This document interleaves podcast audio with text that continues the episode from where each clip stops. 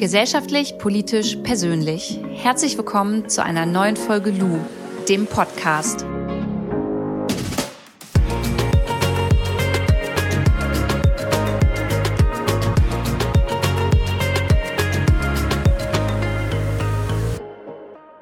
Ich habe echt lange drüber nachgedacht, ob ich die heutige Folge überhaupt aufnehme und wenn ja, wie offen und ehrlich ich über das Thema spreche, weil man sich mit sowas ja doch noch angreifbar machen kann und man auch schnell mal als sehr schwach und krank im Kopf dargestellt wird.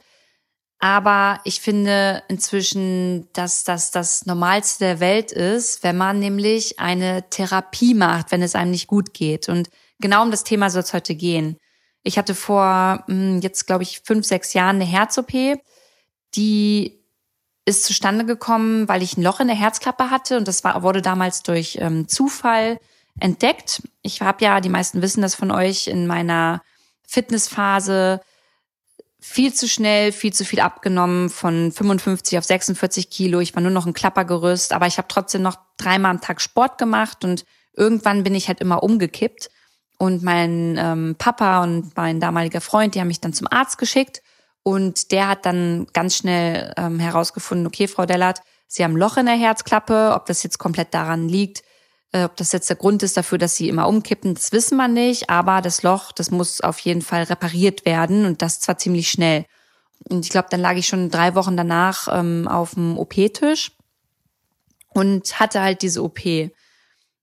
Und vielleicht hören jetzt gerade welche, welche zu von euch, die schon mal eine Herz-OP hatten oder jemanden kennen, der eine hat. Und ich kann das nicht beschreiben, aber das löst in einem so krass viel aus. Ich war danach, als ich dann aus dem Krankenhaus draußen war, also ich musste erstmal noch ein bisschen liegen und mein Brustkorb äh, war ja aufgeschnitten, der musste erstmal wieder zusammenwachsen und auch als ich zu Hause war, konnte ich nur rumliegen. Aber nach dieser OP als so ein bisschen Zeit vergangen ist, fing es bei mir an, dass ich im Bett lag und irgendwie keinen Grund mehr gesehen habe, aufzustehen. Also ich lag da morgens, war mega traurig, mega melancholisch und bin ich aufgestanden. Und das ist dann immer öfter passiert. Also erst den ersten Tag, dann den zweiten, dann waren wieder mal drei Tage gut, dann war es wieder schlecht. Dann habe ich angefangen, einfach zwischendurch zu weinen. Ich wusste gar nicht warum, aber ich musste einfach weinen. Dann gab es Tage, an denen ich generell richtig scheiße drauf war und alles so richtig negativ gesehen habe. Also ich habe irgendwie diesen Sinn zu leben, den habe ich zu diesem Zeitpunkt, obwohl es nach meiner Herz-OP war und ähm, ich ja gesund aus der OP rausgekommen bin, diesen Sinn, den habe ich nicht in mir entdeckt. Also ich ich, ich kann euch das ganz schwer erklären. Da war so eine richtige Leere in mir. Und das ist dann ehrlicherweise noch krasser geworden. Ähm, ganz viel hat mein Ex-Freund davon mitbekommen, der halt mich super oft aufgefangen hat und immer vollstes Verständnis dafür hatte, aber auch irgendwann an dem Punkt war, dass er gesagt hat zu mir und meinem Vater, ich weiß nicht mehr weiter. Ich weiß nicht, wie ich Lou helfen kann. Und das war ein ganz, ganz schwieriger Punkt in unserer Beziehung, den wir aber, würde ich sagen, letztendlich hinbekommen haben. Aber auch nur, weil ich diese Therapie dann angefangen habe. Und der Höhepunkt war eigentlich, und das erzähle ich jetzt so das erste Mal, das ist mir eine super im Nachhinein unangenehme Situation und ich kann auch äh, gar nicht wirklich erklären, warum ich das damals gemacht habe. Ich glaube, ich wollte Aufmerksamkeit, ich habe mich allein gefühlt, ich war traurig, ich, ich kann es euch nicht sagen. Aber es gab einen Abend, den war ich auf jeden Fall allein zu Hause und ähm, alles war ganz schlimm für mich und ich wusste wieder nicht warum. Ich habe einfach nur geweint und habe mich alleine gefühlt und ja, hatte so ganz, ganz viele negative Gedanken in mir und hatte gleichzeitig irgendwie das Gefühl, ich möchte in Arm genommen werden und ich möchte, dass man mich liebt und ich möchte nicht alleine sein. Und ah, das ist mir so unangenehm, aber dann war es so, dass ich äh, zu Hause ähm, Schlaftabletten hatte und davon drei genommen habe. Also ich, ich wollte mich jetzt nicht, ich habe jetzt nicht drei Schlaftabletten genommen, um mich irgendwie umzubringen oder zu sagen, ich möchte mein Leben beenden. Ich brauchte nur für mich innerlich irgendwie so so ein Drama, also so diese die Schlaftabletten, ähm, damit ich das rechtfertigen kann, um meinem Papa und meinem Freund zu schreiben, mir geht's nicht gut. Und das habe ich dann auch gemacht und ich glaube, ich habe oder weiß, dass ich im Nachhinein damit allen sehr, sehr dolle Angst gemacht habe. Und mein Papa kam dann auch nach Braunschweig und dann habe ich erst die Tür nicht aufgemacht. Und ähm, als ich ihn dann reingelassen habe, bin ich halt einfach nur in seine Arme gefallen und habe bitterlich geweint. Aber das war gleichzeitig so mega, mega der Moment der Erleichterung für mich, weil da jemand war, der mich in diesem Moment in den Arm genommen hat. Und ja, dann hat es auch nicht lange gedauert, dass ähm, ich dann zum Arzt gegangen bin und eine Überweisung bekommen habe und dann auch einen Platz für eine ähm, Therapie bekommen habe. Ich hatte dann eine Psychologin und erstmal war das mir super unangenehm, dahin zu gehen und ihr das alles zu erzählen.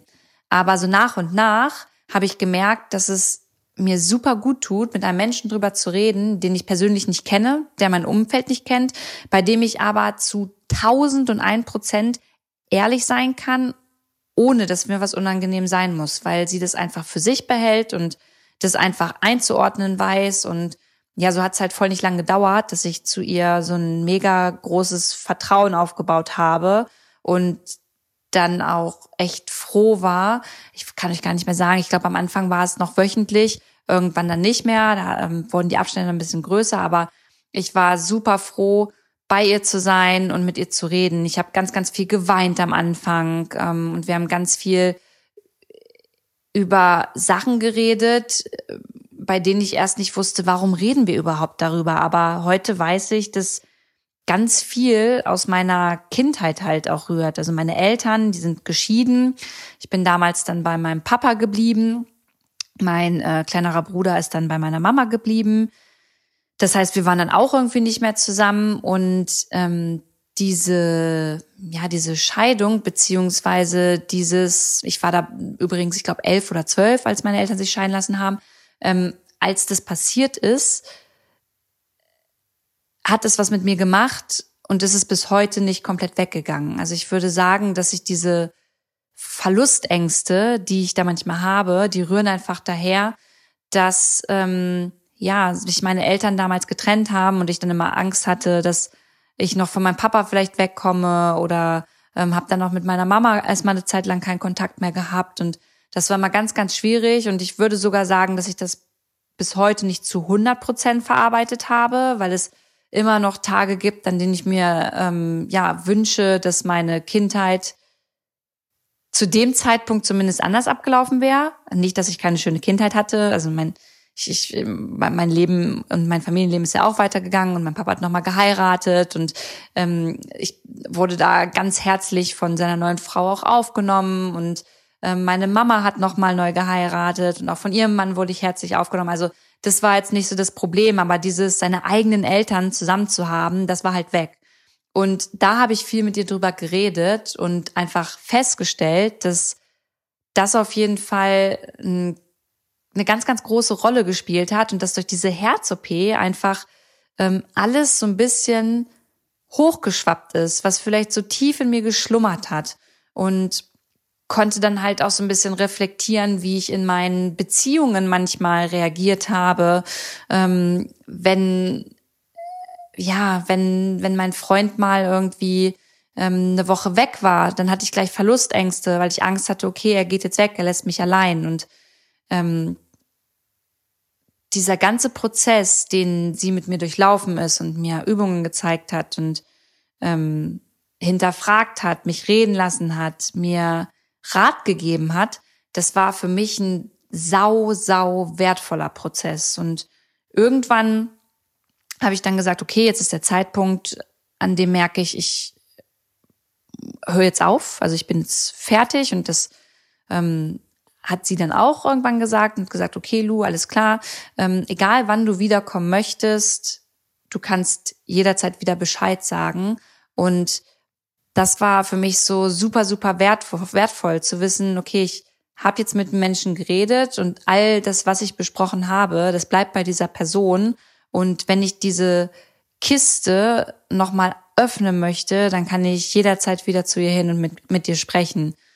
Ähm, von daher, um mal den Bogen zu spannen zu dem Thema Therapie an sich, möchte ich euch mit dieser Geschichte nur sagen, dass eine Therapie was ganz, ganz Wertvolles ist und sein kann, wenn man sich darauf einlässt und ähm, dass es immer Menschen geben wird, die das als Schwäche auslegen, die sagen, oh, was hat die denn für einen Schaden oder der denn für einen Schaden?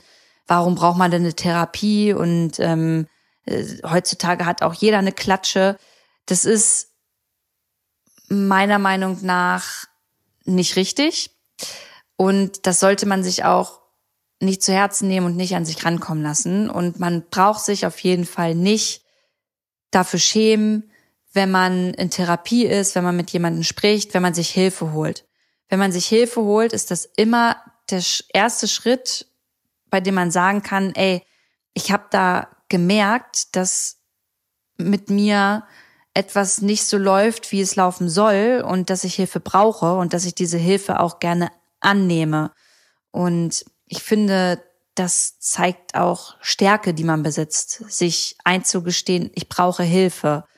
Ähm, ja, von daher ist für mich diese Therapie das mit wertvollste in meinem Leben gewesen und ich würde auch immer wieder hingehen, wenn ich merke, okay, mir geht's gar nicht gut, ich brauche da noch mal jemanden, der da mit mir reflektiert drüber schaut und ähm, einfach mir noch mal mit einem Rat zur Seite steht. Ja. Ja. Und äh, das war jetzt gerade das erste Mal, dass ich so offen ähm, darüber geredet habe.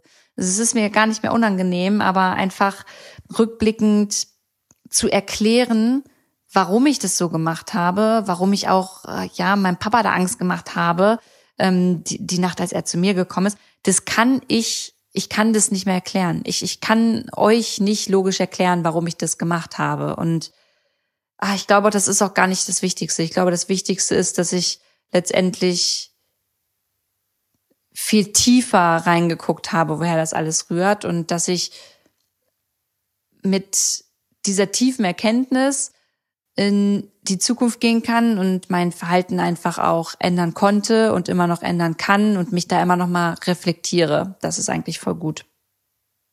Vielleicht geht es ja einigen einfach von euch so, ähm, dass ihr auch eine Therapie gemacht habt und das vielleicht jetzt einfach mal gut war, das von jemand anders zu hören. Vielleicht überlegt ihr euch, ob ihr eine Therapie macht oder vielleicht habt ihr jemanden im Freundeskreis oder im Familienkreis, die eine Therapie machen. Dann ähm, ja, kann man ja vielleicht noch mal so ein bisschen sensibler mit dem Thema einfach umgehen. Das war mir einfach mal ein Anliegen, das irgendwie zu spreaden. Wie schließt man denn so eine Folge jetzt ab? Weiß ich gar nicht. Ähm, nächstes Mal wird's wieder ähm, etwas politischer oder nachhaltiger. Mal schauen. Ich weiß es noch nicht. Eins von beiden auf jeden Fall. Bis dahin wünsche ich euch aber alles Gute und sage ganz schnell noch, Danke an Schöner Media, dass ihr wie immer meinen Podcast schneidet und produziert. Ohne euch würde es das hier alles gar nicht geben. Und wünsche allen anderen, die hier heute zugehört haben, dass ihr gesund bleibt und eine gute Zeit. Wir hören uns nächstes Mal. Eure Lu.